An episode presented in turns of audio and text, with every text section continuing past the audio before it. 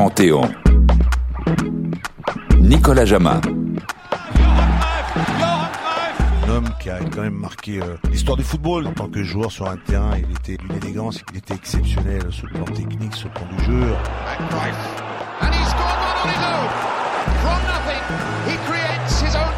Cruyff représente quelque chose de beau, d'esthétique. C'était euh, quelqu'un de fantastique. Voilà le premier but réussi par Johan Cruyff dans un angle un petit peu fermé du pied gauche. Johan Cruyff réussit le premier but. Je l'ai aimé au Barça parce qu'il a apporté une philosophie de jeu, un jeu totalement différent avec un jeu d'attaque. Cruyff a été vraiment euh, mon idole. Tiki-taka, that's something like this. That's how he puts the ball, but, but as, as quick as possible. Bienvenue dans Panthéon. Johan Cruyff, le maître du jeu, deuxième partie. Toujours en compagnie de Sheriff Guémour, auteur de la biographie de Johan Cruyff, génie pop et despote aux éditions Hugo Sport. Après les débuts fulgurants à l'Ajax, la confirmation éclatante à Barcelone, Cruyff, déjà deux fois ballon d'or, avance vers sa première Coupe du Monde. Nous sommes en 1974.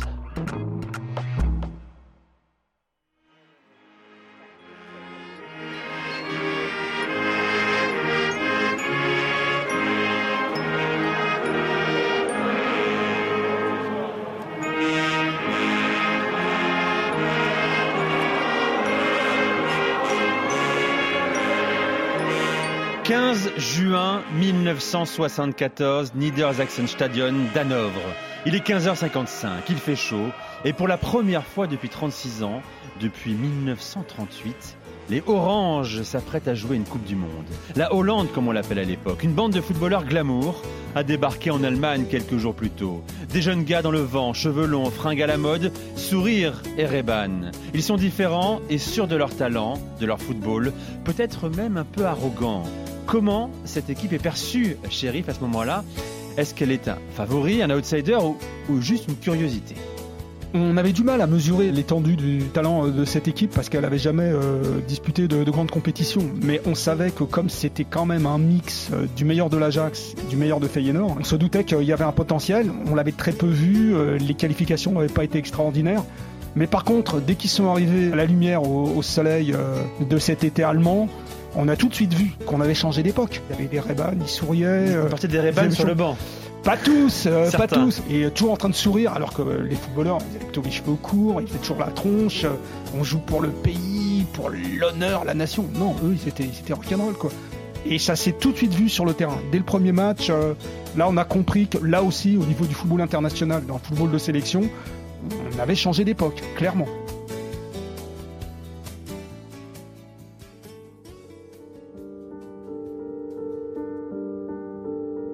Et avant ce match, ce premier match contre l'Uruguay, le monde découvre cette bande de joueurs qui se ressemblent tous, mais constate que l'un d'entre eux ne porte pas exactement la même tenue.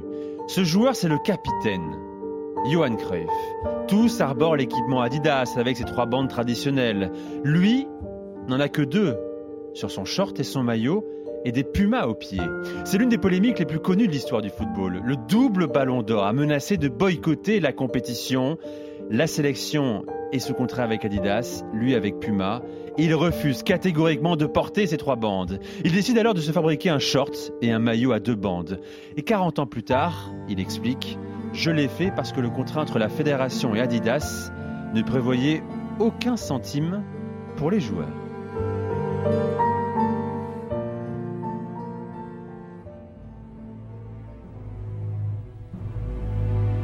La polémique évacuée, le mondial des Oranges peut commencer et il commence bien. Victoire contre l'Uruguay 2-0, nul contre la Suède et 4-1 contre la Bulgarie. Les voilà qualifiés pour le tour suivant avec un nouveau surnom, l'Orange mécanique, du nom du film récent de Stanley Kubrick, football révolutionnaire. Et dans cette formule inédite du mondial, à deux tours, les Hollandais vont affronter successivement la RDA, le Brésil et l'Argentine pour commencer au Parkstadion de Gelsenkirchen le 26 juin les Oranges livrent une prestation époustouflante. 15 buts yeah. Voilà le premier but réussi par Johan Cruyff à la 12e minute de la rencontre. Cruyff, après une très belle passe, vraiment à la limite du hors-jeu, Johan Cruyff. D'ailleurs, les Argentins se sont arrêtés. Et après avoir éliminé le gardien, dans un angle un petit peu fermé du pied gauche, Johan Cruyff réussit le premier but. Et qui permet à l'équipe de Hollande de mener par 1 à 0. L'Argentine est laminée. 4 buts à 1, doublé de Cruyff. La RDA, 4 jours plus tard, fait mieux mais s'incline 2-0. Puis vient le Brésil le 3 juillet 1974, champion du monde en titre. Tout va bien pour les Pays-Bas, leur football est plébiscité, les résultats dépassent toutes les espérances. Mais un événement est sur le point de tout gâcher. Le 1er juillet 1974, deux jours plus tôt, le quotidien allemand Bild publie un article intitulé Cruyff, champagne, fille nue et plouf dans la piscine. Shérif, qu'est-ce qu'il s'est passé ce soir-là?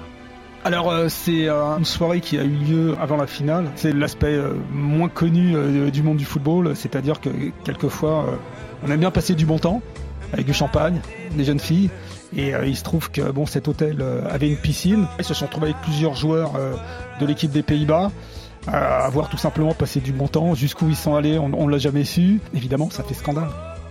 Place au Brésil, désormais. Pelé est bien là, mais en tribune, il n'aime pas ce Brésil de Mario Zagallo, son ancien coéquipier. Sur le terrain, il n'y a que trois rescapés de la victoire quatre ans plus tôt, Gersino, Paulo César et Rivellino. Très vite, ils sont dépassés, ces Brésiliens, par ce football inédit. Cruyff centre pour Niskens, qui ouvre le score. Puis à la 65e minute, le numéro 14 marque le but du tournoi d'une reprise de volée. Les Pays-Bas vont disputer leur première finale de Coupe du Monde.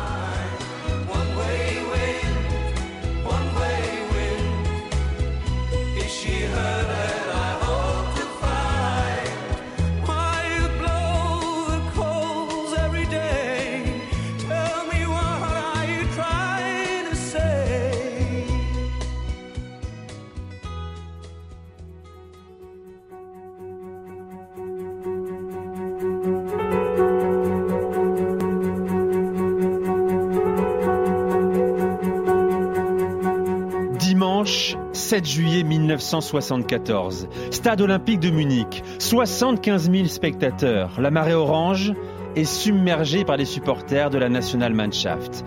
Au commentaire, Michel Drucker pour l'ORTF. D'envoi vient d'être donné à l'instant. Ce sont les Hollandais qui touchent le, premier la balle ici, les lignes barrières, Harry Hahn, son camarade Turbier, un des meilleurs joueurs de cette équipe hollandaise au cours de cette Coupe du Monde, Isbergen, le joueur de Feyenoord. Les Hollandais sont déjà sifflés. Et c'est parti pour la première minute, la plus mythique de l'histoire de la Coupe du Monde. Après 40 secondes de jeu, Cruyff récupère le ballon à hauteur du rond central. Les Hollandais en attaque. Johan Cruyff, attaqué par Fox. Toujours Cruyff. Cruyff toujours qui s'infiltre dans les 16 mètres. Et penalty. J'ai l'impression que M. Taylor accorde un penalty à l'équipe de Hollande après 8 minutes de jeu. Penalty tiré par Niskens après une minute de jeu en force comme d'habitude. Et premier but marqué par la Hollande. Voilà un match qui promet d'être fantastique car les Allemands maintenant vont devoir attaquer sous tous les angles. Ils sont menés 1 but à 0.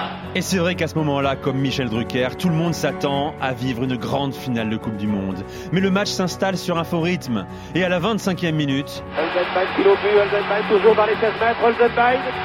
J'ai l'impression que monsieur penalty, décidément deuxième penalty pour une faute de Hahn et de Riesbergen sur Holzenbein à l'intérieur. Ah, alors là, là, à mon avis, le penalty est assez sévère car le ralenti ne confirme absolument pas l'impression première. Paul Breitner marque le penalty, un partout. Puis deux minutes avant la pause, l'Allemand Grabowski déboule côté droit.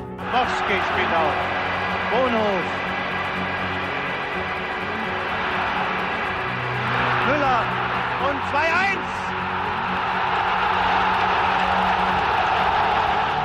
2-1, Gerd Müller, der Bomber der Nation, permet à l'Allemagne de prendre l'avantage, de buts à 1. Pour la première fois de ce mondial, les Néerlandais sont menés.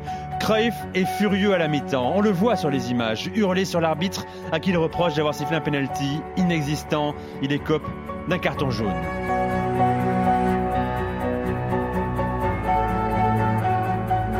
Et il sort de son match, agacé par le blondinet teigneux Bertie Vox, qui ne lâche pas d'un centimètre. Il rate tout ce qu'il tente, une touche mal exécutée, un corner dévissé, des passes ratées. Ses coéquipiers n'osent pas lui parler parce que de toute façon, il pense avoir toujours raison. Ce n'était jamais de sa faute, dira après le match un de ses partenaires. Les Pays-Bas poussent. Johnny Rep tente sa chance pendant que Cruyff enchaîne les mauvais choix jusqu'à la fin. Libératrice pour la RFA, championne du monde 1974. C'est une symphonie inachevée pour les Oranges et Johan Cruyff.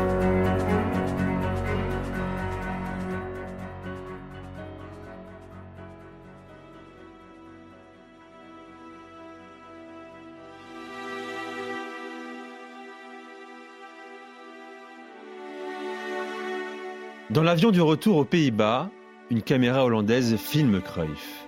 Le regard dans le vide, aux côtés de sa femme réconfortante. On apprend un peu plus tard que la veille de la finale, il a passé des heures au téléphone avec elle pour lui expliquer qu'il n'avait rien fait lors de cette fameuse soirée festive autour de la piscine de l'hôtel. Mais c'est peut-être à cause de cette histoire qu'il déclare rapidement qu'il ne jouera plus d'autres Coupes du Monde. La plupart de ses coéquipiers ont eux divorcé après l'édition, mais Cruyff, lui, ne regrettera jamais cette défaite. Il dit Que vaut-il mieux Gagner sans rien montrer d'intéressant et de spectaculaire ou perdre en ayant procuré du plaisir aux spectateurs? Il ajoute On est les finalistes d'une des Coupes du Monde les plus populaires de l'histoire. On a perdu, mais les gens ont considéré qu'on était les meilleurs.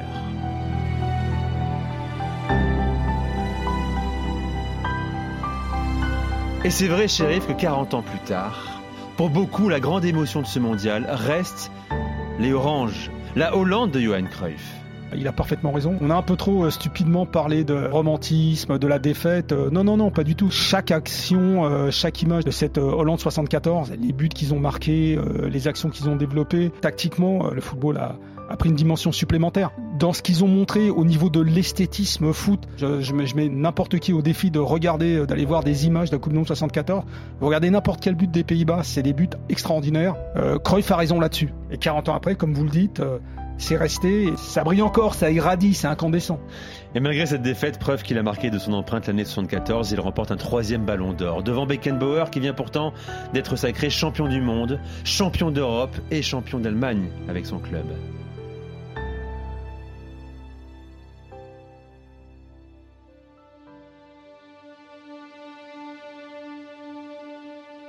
Après le mondial 1974, Cruyff retrouve sa ville Barcelone et sa deuxième saison en Catalogne est plus difficile que la première. Il est désormais attendu sur tout le terrain, face à toutes les équipes. Son Barça échoue en demi-finale de Coupe d'Europe, puis sur la troisième marche du podium en championnat. Il marque peu.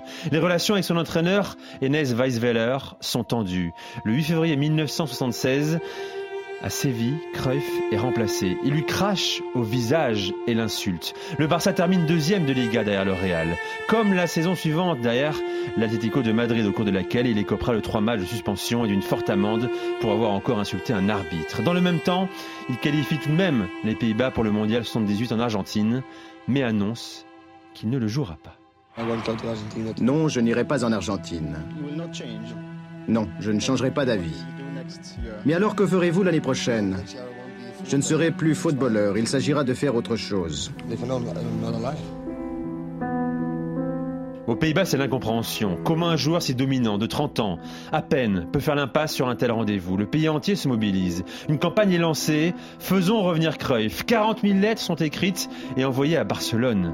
La reine de Hollande, Juliana, lui implore de venir. En vain. Aujourd'hui, on ne sait toujours pas d'ailleurs réellement pourquoi il a zappé l'Argentine 78. Certains lui ont prêté des raisons politiques, ne pas disputer une Coupe du Monde dans un pays soumis à une dictature militaire. D'autres ont mis en avant l'influence de sa femme Dani, échaudée par le Mondial 74. Ce n'est que 30 ans plus tard, en 2008, que Cruyff révèle à une radio catalane les vraies raisons de son absence en Argentine. J'ai eu un fusil pointé sur ma tête. J'ai été ligoté. Ma femme l'a été aussi et mes enfants étaient présents. Il y a des moments où d'autres valeurs priment dans la vie. C'était le moment pour moi d'arrêter le football et je ne pouvais plus jouer la Coupe du Monde après ça. Car pour jouer une Coupe du Monde, tu dois être au top et à 200%.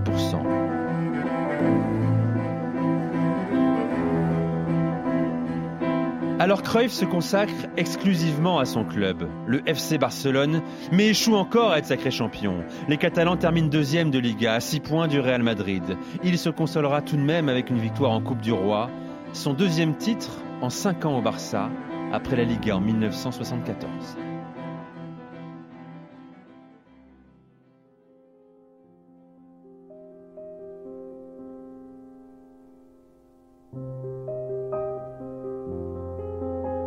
Raccroche les crampons. Il a 31 ans. Déterminé à faire prospérer ses affaires, persuadé qu'il est aussi doué dans le business que sur le terrain. Il a investi quelques mois plus tôt des sommes importantes dans l'élevage de porcs en Catalogne. Convaincu par son agent, Michel Georges Basilevich, mais c'est un fiasco. Il perd 83 millions de pesetas dans l'affaire, environ 500 000 euros, une partie de sa fortune. Son appartement barcelonais est saisi. Cruyff a toujours voulu gagner beaucoup d'argent et là il s'est brûlé. Mais cela a toujours été une constante dans sa carrière. Les négociations de contrats, de primes, de sponsors pour avoir toujours plus et même d'interviews qu'il monnayait, lui-même l'avait reconnu, il fallait payer pour lui poser des questions. Il s'en est expliqué. J'ai souvent dit que j'exigeais de l'argent pour accorder une interview. C'était la meilleure façon de repousser les journalistes. C'est la seule raison. Si quelqu'un vient m'interviewer, j'accepte. Mais heureusement, tout le monde ne vient pas. J'ai trop de travail. J'ai un minimum de temps à ma disposition et c'est pourquoi je demande de l'argent. En fait, je n'en demande pas, mais je fais croire à travers les journaux que j'en exige. Ainsi, le 90% des journalistes ne viennent pas. Shérif, avec le sourire, Cruyff répond ça. Il y a tout Cruyff dans cette réponse d'ailleurs. Il y a la malice et un peu de cynisme. Cruyff, Beckenbauer, c'est des joueurs absolument euh, extraordinaires qui gagnaient pas les sommes que gagne le footballeur moyen aujourd'hui. Quand on voit un peu l'acidité, euh, la, rancœur qu'on voit dans certains propos, y compris de, de Platini, ils ont pas tort. C'est que les footballeurs à l'époque était pas euh, super bien, super bien payé. À contrario, euh, il y a une part de vérité, c'est-à-dire qu'il était extrêmement euh, sollicité et on s'en est rendu compte quand il est arrivé aux États-Unis où il a joué. Bah là, il faisait pas payer et il faisait parfois deux, trois heures de voiture pour aller parler dans des petites radios. qu'il l'avait invité pour parler de foot. Voilà, enfin, il était un peu en mission comme Pelé l'avait été avant lui pour développer le foot aux États-Unis. Et non, là, il faisait pas payer. Il payait vraiment de sa personne. Hein. Il se tapait 2-3 heures de voiture aller-retour. Hein. Pour une petite radio locale Pour une petite radio locale, voilà. Donc, euh, c'est pas entièrement faux non plus. C'était quand même quelqu'un de très, très, très sollicité. L'aventure américaine débute en 1979 et Cruyff a besoin de reconstituer sa fortune dont les pertes totales sont estimées à 2,4 millions de dollars. Les États-Unis tentent de relancer le soccer dans leur pays et s'intéressent aux plus grandes stars du jeu. Pelé, Beckenbauer, Carlos Alberto ont tenté l'aventure. C'est donc au tour de Cruyff de traverser l'Atlantique. Et alors que tout le monde l'annonce au New York Cosmos, il choisit finalement les Los Angeles Aztecs. There he is, Johan Cruyff.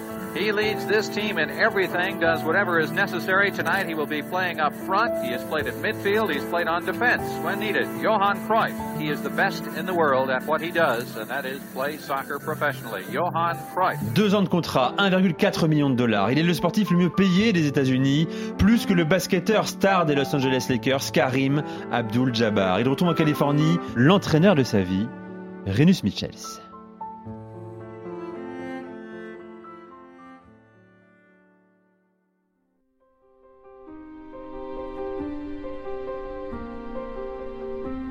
Et il joue une deuxième saison aux États-Unis pour les Washington Diplomats, puis rentre chez lui aux Pays-Bas, il a 33 ans, décidé à poursuivre sa carrière avec l'idée folle de jouer la Coupe du Monde 82.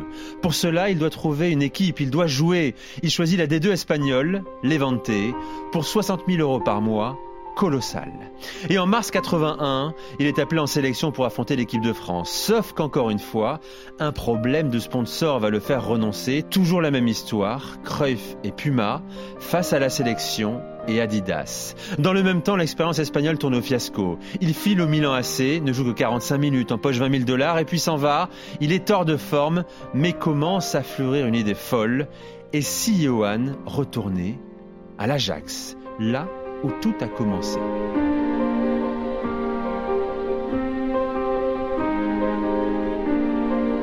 Et c'est ce qu'il va faire, shérif. Une dernière saison et demie au cours de laquelle tout le monde se presse au stade de mer d'Amsterdam pour assister à la dernière danse, à la dernière tournée de la légende. Il fait salle pleine et c'est un immense succès.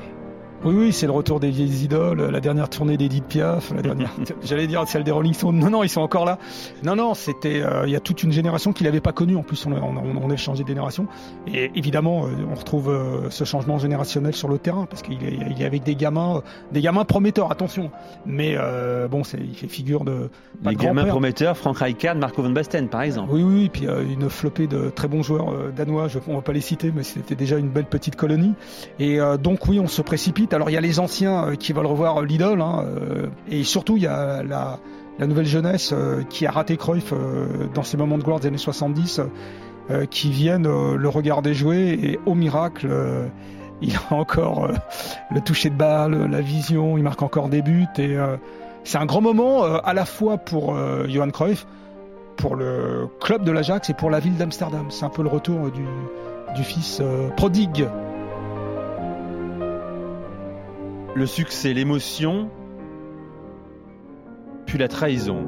L'une des plus grandes déceptions de la carrière de Johan Cruyff. Nous sommes en 1983 et les dirigeants de l'Ajax ne comptent plus sur lui. Il a 36 ans, il le juge trop vieux.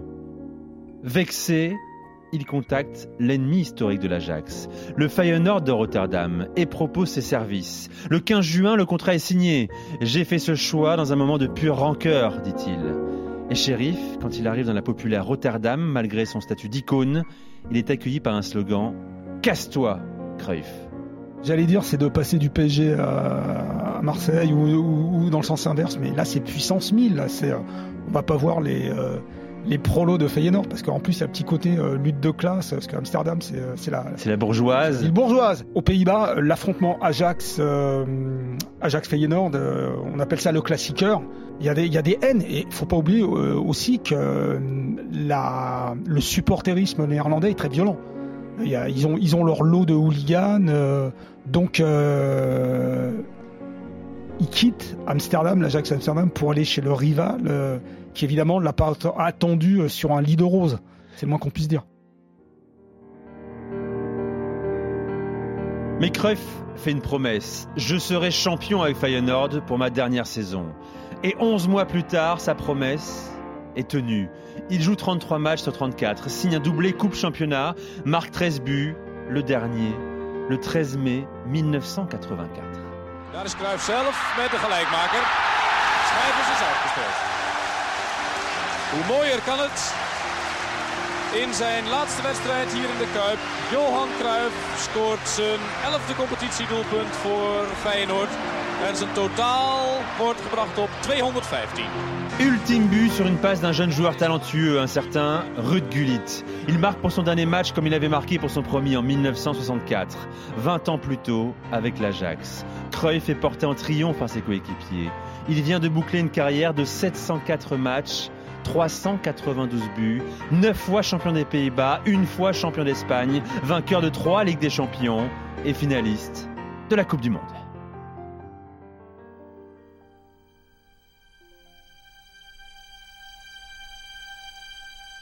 Alors la question se pose. Où situer Cruyff dans le panthéon des plus grands joueurs de l'histoire? En 1999, le magazine France Football a demandé aux anciens ballons d'or d'élire le meilleur joueur du XXe siècle. Résultat Pelé, Premier, 122 points. Deuxième, Diego Maradona, 65 points. Troisième, Johan Cruyff, 63 points. Shérif, j'engage votre avis sur le sujet, objectif évidemment. Hein. Ce classement, est-ce qu'il vous semble pertinent? Globalement, oui, parce que les deux qui sont devant lui, ils ont gagné la Coupe du Monde. Cruyff n'a pas gagné la Coupe du Monde. Mais euh, réussir à se placer troisième derrière euh, ces deux monstres sacrés. Ce qu'il y a d'extraordinaire, c'est que, une fois de plus, on le dira jamais assez, il vient d'un pays qui n'existait pas sur la carte du football. Euh, avec Pelé, on parle du Brésil et euh, Maradona, on parle de, l'Argentine. C'est deux puissances mondiales du football. C'est pas le cas des Pays-Bas. Donc déjà, se, classer troisième par rapport au pays qu'on représente, c'est déjà exceptionnel. Et surtout, c'est que on le a reconnu des qualités que les deux autres n'avaient pas. Toute la dimension supersonique en fait de Johan Cruyff. Ça, ça n'appartient qu'à lui. Évidemment, euh, il y a, l'esthétisme. On peut adorer euh, Pelé et Maradona pour leur art. Il n'y aura jamais le côté euh, félin, le côté la, grâce à l'état pur. Et dans ce classement d'ailleurs, hein, suivent Alfredo Di Stefano et un certain Michel Platini, trois ballons d'or comme Johan Cruyff. Écoutez justement ce qu'il disait du néerlandais. Cruyff a été vraiment mon idole, la personne en qui en qui je retrouvais euh, toutes les vertus d'un footballeur. Vertus que je n'avais pas, parce que la vitesse, euh, la vivacité qu'il avait lui, moi je l'avais pas du tout. Cruyff représente quelque chose de, quelque chose de nouveau, de frais, de, de beau, d'esthétique. Il avait toutes les qualités pour être le footballeur idéal, c'est-à-dire qu'il était physiquement très fort, il avait un bon jeu de tête, il avait une grande technique, il était courageux, il allait au charbon. Euh, il était un meneur de jeu, il était, il était complet, il jouait devant, il jouait derrière, il aurait pu jouer arrière, milieu, pouvait jouer sur, toutes les places de, de l'équipe. Et donc c'était c'était quelqu'un de fantastique et par euh, tous les résultats qu'il a fait toute sa vie, il l'a prouvé. Quoi. Ce charisme et cette conviction qui ont fait ensuite de lui l'un des, si ce n'est le meilleur entraîneur de l'histoire, que nous évoquerons dans un prochain épisode de Panthéon. Cruyff, l'entraîneur, le génie tactique de l'Ajax au FC Barcelone, architecte du football moderne. Merci, shérif. Je rappelle que vous êtes l'auteur de Johan Cruyff, Génie Pop et Despote aux éditions Hugo Sport. C'était le Panthéon RMC Sport, un homme, une légende, Johan Cruyff, le maître du jeu. N'hésitez pas à vous abonner à ce podcast. Vous pouvez écouter les épisodes précédents consacrés à Bernard Tapie, Kobe Bryant, Christophe Dominici et Ayrton Senna. Et merci à Maxime Abolin pour son travail précieux à la production. À bientôt.